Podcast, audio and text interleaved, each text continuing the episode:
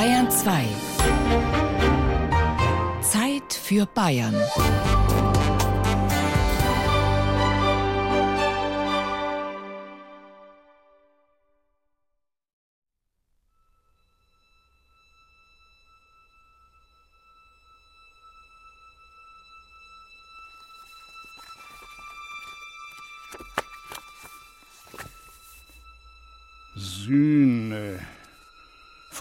Althochdeutsch Suona.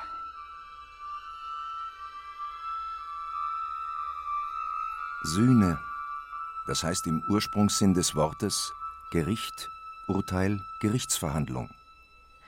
Das Wort Sühne steht aber auch für Friedensschluss. Sobald ein Mensch, der schuldig geworden ist, seine Schuld durch eine Ausgleichsleistung aufhebt oder mindert. Sühne, Sühne, Sühne, Sühne, Sühne, Versöhnung, Frieden. Schuld. Schuld. Schuld wird bestraft, gebüßt und gesühnt. So zumindest will es der Idealfall in der Ethik. Durch Sühne oder Strafe soll ein Ausgleich geschaffen werden gegenüber der von Unrecht betroffenen Person. Aus religiöser Sicht heißt Sühne indessen, dass ein Mensch, der durch eine Sünde schuldig geworden ist, sein Verhältnis zu Gott wieder in die Balance bringen und Gott versöhnen kann. Sühneopfer oder Sühneleistungen galten zu allen Zeiten auch als Anerkennung der eigenen Schuld und als Bitte um Vergebung. Der Begriff der Sühne allerdings ist heute ungebräuchlich geworden. Das Mittelalter jedoch kannte ihn gut, und Sühnekreuze gab es damals viele.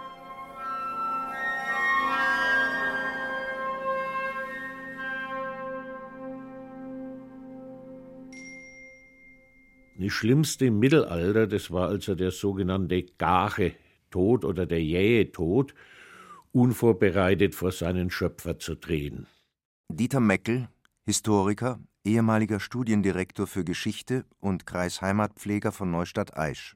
Man fürchtet im Mittelalter ja eine Art und Weise zu sterben, nämlich die Malermors, den bösen Tod. Günther Dippold, Volkskundler und Historiker.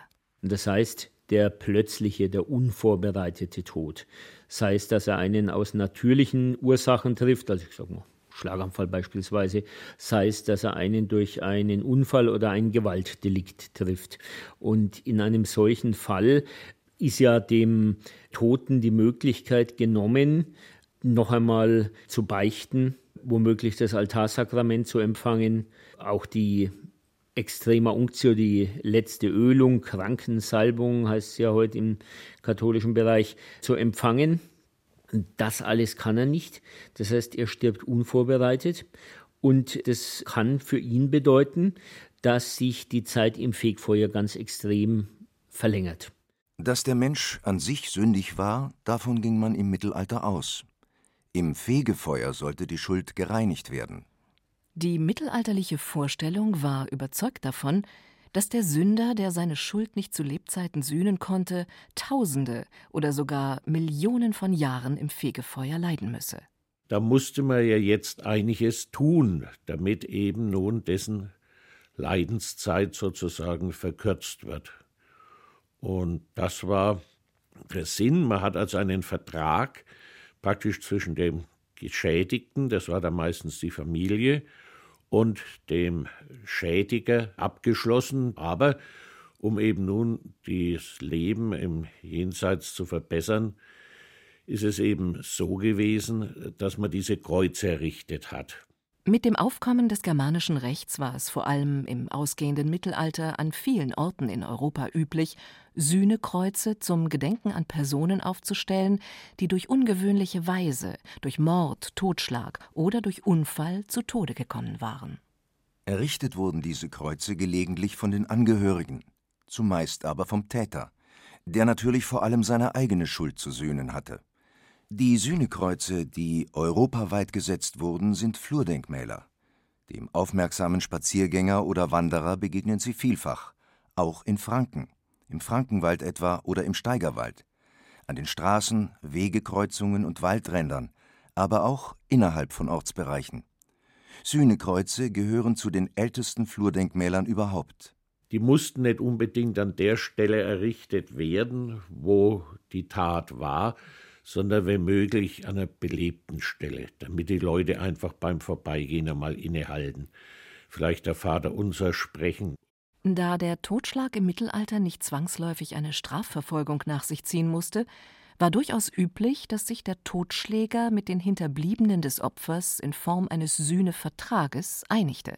Ich, Heinz Ortel, und ich, Kunz Teischer, beide Geschworene des Rats auf Eid, als von des Hans Sohnes wegen, und ich, dieser Sühnevertrag sah dann vielfach Wallfahrten vor, nach Aachen, Rom, Jerusalem oder Santiago de Compostela, zwingend aber die Setzung eines Steinkreuzes. Und zu Hilfe und zu Trost machen soll, zu einer Gedächtnis ein Steinkreuz darzusetzen am bequemlichsten, und dreißig Seelen messen lassen lesen mit Gewissen, und soll auch eine Achenfahrt und eine Romfahrt, die zu vollbringen gen Fuld und allpott Kundschaft, dass er solche Fahrt vollbracht. Die kulturgeschichtliche Bedeutung der Steinkreuze ist enorm, bestätigt der Historiker und Volkskundler Günter Dippold. Als Leiter des Fachgebiets Kultur und Heimatpflege in der Regierung von Oberfranken in Bayreuth kennt er sich mit Steinkreuzen aus. Wir finden ja Kreuzsteine, Steinkreuze, Bildsäulen sehr häufig in der Landschaft, meistens aufgrund ihrer Schmucklosigkeit wenig beachtet, manchmal durch Sagen überhöht. In Wahrheit sind sie, ohne dass wir in jedem Einzelfall die Hintergrundgeschichte wüssten, wichtige Zeugnisse zur Rechtsgeschichte, aber vor allen Dingen erzählen sie uns darüber, wie einerseits das gesellschaftliche Zusammenleben, aber vor allen Dingen auch das Denken über Tod, über Strafe, über Versorgung Hinterbliebener im späten Mittelalter funktionierte. Etwa 7000 dieser Sühnekreuze gibt es bis heute in ganz Europa. Rund 4000 allein stehen in Deutschland. Ganz exakt allerdings lässt sich die Zahl, zum Beispiel in Franken, nicht bestimmen, sagt Günter Dippold. Es ist eben flächendeckend nicht untersucht und also ein Haus, das Denkmal ist, das äh, übersieht man schwer. Aber ein solcher Stein irgendwo im Wald, irgendwo in der Flur, ist natürlich von der institutionalisierten Denkmalpflege leicht übersehen worden, sodass also die Erfassungsdichte in den äh, unterschiedlichen Landkreisen und Gebieten höchst unterschiedlich ist. Ich würde sagen, in Oberfranken ist es sicherlich eine Zahl von etlichen hundert, vielleicht sogar über tausend, aber ich wage da also wirklich keine Schätzung. Wir haben ganz, ganz wenige Fälle, wo wir auch wirklich das Objekt und die dahinterstehende Geschichte archivalisch äh, nachweisen können. Also wo wir beides zusammenbringen. Da gibt es einen Stein etwa bei Ebing aus dem späten 14. Jahrhundert, von dem man das sagen kann, aber das ist dann auch schon eine Ausnahme. Um die meisten dieser Sühnekreuze ranken sich Sagen und Legenden. Vieles liegt hier im Dunkeln. Er ist unsicher, nicht ganz ausgeleuchtet, dieser mittelalterliche Raum der Geschichte. Steinkreuz in Wurlitz, Standort am Ortseingang von Wurlitz, Region Hofsaale, Bedeutung unbekannt. Im Mittelalter wurde es wahrscheinlich zur Sühne für einen Totschlag aufgestellt. Steinkreuz in Stadeln, Ortsteil von Fürth. Bedeutung unbekannt. Vermutlich Stelle eines Unglücks oder Sühne für Mord. Steinkreuz Kriegenbrunn, Ortsteil von Erlangen. Geschichte unbekannt. Bauer wurde wohl bei Heuernte von Gewitter überrascht.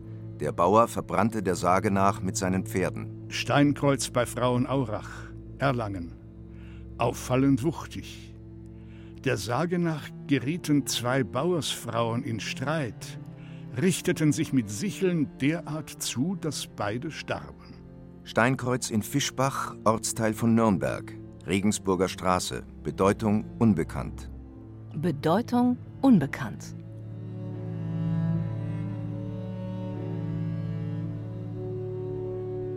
Sagen und Legenden, die sich in Jahrhunderten ausgebildet haben, ranken sich daher reich und fantasievoll um die alten Steine.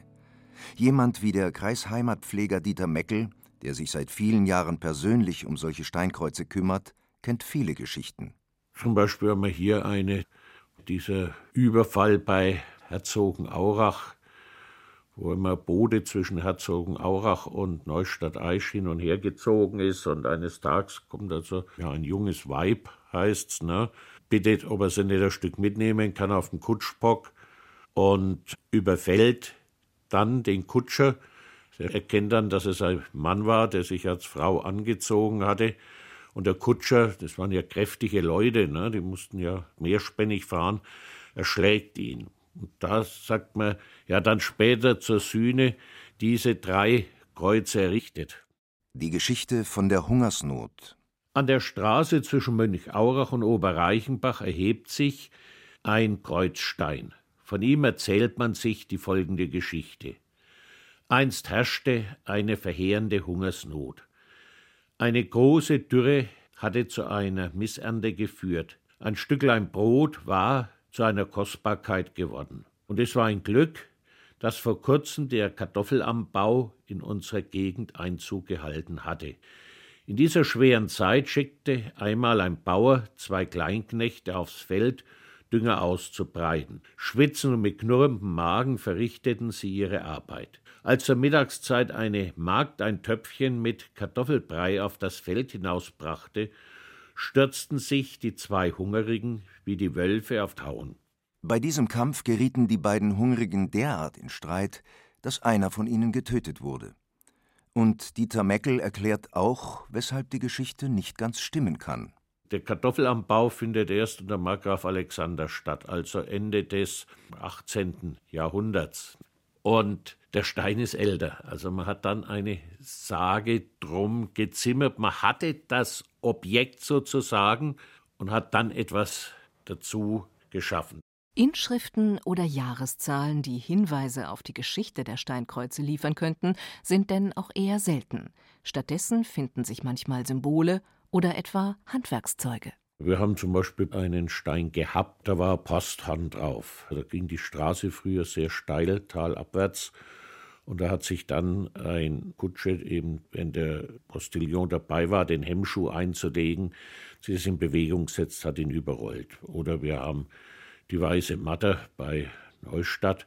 Dort sind Sensen drauf, weil da zwei Bauern in Streit geraten sind und sich gegenseitig so schwer mit ihren Sensen verletzt haben, dass beide verstorben sind. Man findet noch andere Handwerkszeichen vor allen Dingen, aber so jetzt mit Namen beschriftet sind sie nicht, wie zum Beispiel die Spinnerin zwischen Westheim und Oberdachstetten, wo ein solches Flurkreuz mitten im Wald steht, was auf eine Mordtat zurückzuführen sein soll. Manchmal allerdings liefern Kirchenbücher Aufschluss über Details und Hintergründe. Also bei dieser Spinnerin, da kann man es ganz genau sagen, es war eine Roggenstube, also wo die Frauen im Herbst zusammensaßen, gesponnen haben. Und da war auch eine Magd da, eine Apollonia Hufnagelin, wie sie genannt wird in den Kirchenbüchern. Und die ist dann heimgegangen nach Oberdachstetten und der lauert dann ein junger Bursche auf im Wald und es kommt zum Gerangel und äh, sie wird also getötet. Die Gegend nennt man heute noch den Teufelsgraben. Und der junge Bursch ist danach verschwunden und der Pfarrer schreibt ihm in sein Kirchenbuch, wahrscheinlich ist er mit dem Schiff nach Amerika. Also da kann man sehr genau festmachen. Dass einer angesichts der Mordtat oder des Totschlags die Flucht antrat, und zwar so weit wie möglich, nimmt nicht Wunder. Denn das Prinzip Schuld und Sühne bedeutete für die Menschen im Mittelalter eine ungeheure Demütigung. Eine Demütigung, die öffentlich gemacht wurde. Der Täter musste sich im Büßergewand auf das Grab legen oder sich im schwarzen Rock mit einer zerbrochenen Kerze an den Altar der Kirche stellen. Zuweilen wurde er genötigt, im Bußgewand mit entblößtem Kopf oder sogar nackt zum Grab des Opfers zu pilgern, um dort vor anderen um Vergebung seiner Schuld zu bitten. Sühne, von althochdeutsch suona, heißt Gericht, Urteil, aber auch Friedensschluss. Eben gerade weil viele heute um die Bedeutung der Kreuze kaum noch etwas oder gar nichts wissen, ist der Umgang mit ihnen zuweilen roh, in manchen Fällen sogar gewalttätig. Die alten Steinkreuze sind gefährdet, durch die Ignoranz der Menschen ebenso wie durch Umwelteinflüsse. Der saure Regen setzt den meist in Sandstein gehauenen Kreuzen kräftig zu. Zwar stehen fast alle dieser Sühnekreuze inzwischen unter Denkmalschutz, und doch sind sie ständig in Gefahr, bestätigt auch der Ethnologe Günter Dippold. Das ist ein grundsätzliches Problem der Denkmalpflege, dass äh, Zeugnisse der Vergangenheit, und zwar je unscheinbarer, je unspektakulärer sie wirken, dass sie umso mehr gefährdet sind. Das ist ja nur ein alter Stein, es ist ja nur eine alte Hütte. Im Grunde hat man nur eine Chance, dagegen zu wirken, indem man über diese Dinge Geschichten erzählt, so man sie weiß, oder über die Typologie Geschichten erzählt. Das heißt, dass man deutlich macht, es ist eben nicht nur ein alter Stein, es ist ein Objekt und es ist ja der Grund- und Kerngedanke von Denkmalpflege überhaupt. Es ist ein Objekt, das uns von Menschen vergangener Zeiten erzählt, zu erzählen imstande ist, wenn wir es zum Reden bringen, das uns von unseren Vorfahren berichtet, im Grunde auch von unserem kulturellen Erbe. Und wir tragen allesamt Vergangenheit in uns herum, ob wir es wissen oder nicht, ob wir es wollen oder nicht. Und es ist eine Frage also der Selbstachtung, ob ich die Spuren unserer Vorfahren, früherer Menschen bewahre oder nicht.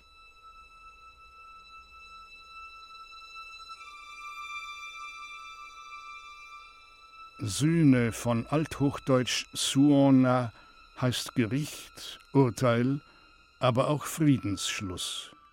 Die Sühnekreuze verstehe ich ja als steingewordene Bitte um Vergebung, als steingewordenen Klageruf. Wir in unserem säkularen, pluralistischen Europa sind an dem Punkt ja unsicher geworden. Wir sind stumm geworden. Wer geht heute noch zur Beichte? Wer bekennt noch offen seine Schuld? Wo gibt es heute noch Rituale der Klage und der Trauer? Sagt Christian Fuchs. Der promovierte Theologe ist Pfarrer in der evangelischen Gemeinde Neustadt-Aisch. Nach dem Zweiten Weltkrieg und nach der Wende gab es plötzlich keine Nazis mehr und keine Stasi-Spitzel. Kaum einer hat den Mut aufgebracht, offen seine Schuld einzugestehen und um Vergebung zu bitten. Das Thema Schuld und Sühne ist in der Gesellschaft heute trivialisiert, meint Pfarrer Christian Fuchs. Und eine Schwäche verzeiht die Gesellschaft nicht oder nur schwer. Die Gesellschaft hat ein großes Problem mit dem Thema Schuld und mit dem Thema Leid. Es gibt ja einen fast schon verzweifelten Jugendlichkeitskult oder Fitnesskult in der Werbung, im Wellness- und Gesundheitsbereich. Auch da würde es uns allen gut tun, die eigene Schwäche, die eigene Begrenztheit auch einzugestehen. Das Thema Schuld und Vergebung wandert heute ja oft in die Talkshows aus, wo Menschen dann mit weinerlicher Stimme irgendetwas gestehen, um sich dann vom Publikum die Vergebung der Sünde zusprechen zu lassen. Ob das immer so ernst gemeint ist, das wage ich zu bezweifeln. Die alten Sühnekreuze dagegen rufen uns noch nach Jahrhunderten zu, bleibt etwas stehen, denkt über euch selber nach. Die Sühnekreuze von damals sind also auch ein Memento Mori, ein Gedenke, dass du sterben wirst. Genau, sie verweisen uns darauf, wie zerbrechlich unser Leben ist und dass für jeden einmal die Stunde schlägt. Und so rufen sie uns auch zu, über den Glauben mehr nachzudenken, was uns in unserem konkreten Leben Halt und Orientierung und Trost gibt. Weshalb das Thema der Sühne oder des Schuldeingeständnisses heute gern verdrängt wird, erklärt sich der protestantische Pfarrer Christian Fuchs indessen so. Das hängt damit zusammen, dass der religiöse Rahmen immer weiter sich auflöst. Wer sich vor Gott nicht mehr verantwortlich oder auch schuldig fühlt, wer nicht mehr darauf vertraut, dass Gott ihm seine Schuld vergibt, der versucht dann eben seine Schuld auszublenden oder zu verdrängen. Man weist dann eben die Schuld den Erbanlagen zu, der Erziehung oder heute eben den, dem Internet. Aber man hat dann auch nicht mehr die innere Stärke und Freiheit, das eigene Versagen, die eigene Schuld öffentlich einzugestehen. Ob der Mensch durch das Prinzip Sühne in früheren Zeiten ein besserer Mensch war, Pfarrer Christian Fuchs ist skeptisch. Ob die Menschen in früheren Zeiten moralisch besser oder auch nur religiöser waren als heute, wage ich zu bezweifeln. Früher musste man eben in die Kirche gehen und die Messe besuchen. was die Menschen dann tatsächlich glaubten und sich im Alltag verhielten, das steht ja auf einem ganz anderen Blatt. Ich habe vor einiger Zeit einmal die Lebenserinnerungen des Nürnberger Henkers Franz Schmidt aus dem 17. Jahrhundert gelesen und siehe da, damals gab es dieselben Verbrechen, die es heute auch gibt. Und wenn man hochrechnet, wie viele Menschen er gefoltert hat und hingerichtet hat, allein im Raum Nürnberg, da wird einen schon Angst und Bang. Da muss man ja denken, dass damals im 17. Jahrhundert alle Menschen Totschläger und Vergewaltiger waren. Irgendwann gegen Ende des Mittelalters und mit Beginn der Neuzeit hörten die Menschen auf, Sühnekreuze zu errichten. Schon ab 1530, nur ein gutes Jahrzehnt nach Martin Luthers berühmtem Thesenanschlag, wurden in protestantischen Gegenden gar keine Sühnekreuze mehr aufgestellt. Vor allem die Einführung einer ordentlichen Gerichtsbarkeit, der Bamberger Halsgerichtsordnung durch Kaiser Karl V. im Jahr 1533 setzte der mittelalterlichen Tradition ein Ende. Das Gewaltmonopol oblag jetzt dem Staat. Private Abmachungen zur Schuldfrage wurden nicht mehr geduldet. An ihre Stelle trat nun das sogenannte ordentliche Gericht. Der Täter wurde nach neuem Recht verurteilt.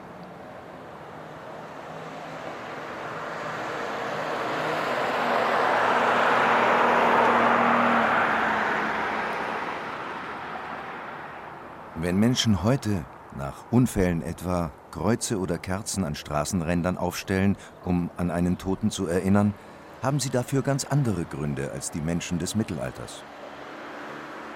Auf jeden Fall gibt es eine Parallele, wobei es bei diesen modernen Mahnmälern ja immer darum geht, einem Verstorbenen zu gedenken, der auf tragische Weise verstorben ist. Aber der Schuld- und der Sühne-Aspekt ist hier nicht so vertreten wie im Mittelalter bei den Sühnekreuzen.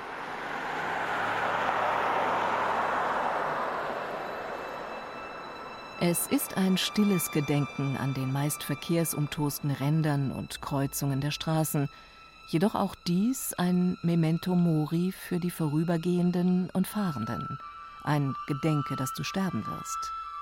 Eine Mahnung auch im Hinblick auf die Zerbrechlichkeit menschlichen Lebens und zugleich eine Warnung gegenüber den Gefährdungen, dem Schnelligkeitswahn der modernen Welt.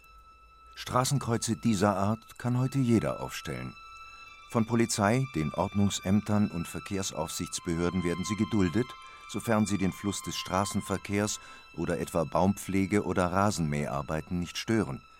Die, die sie aufgestellt haben, Freunde und Verwandte, bleiben im Hintergrund. Sie bleiben im Schutz der Anonymität.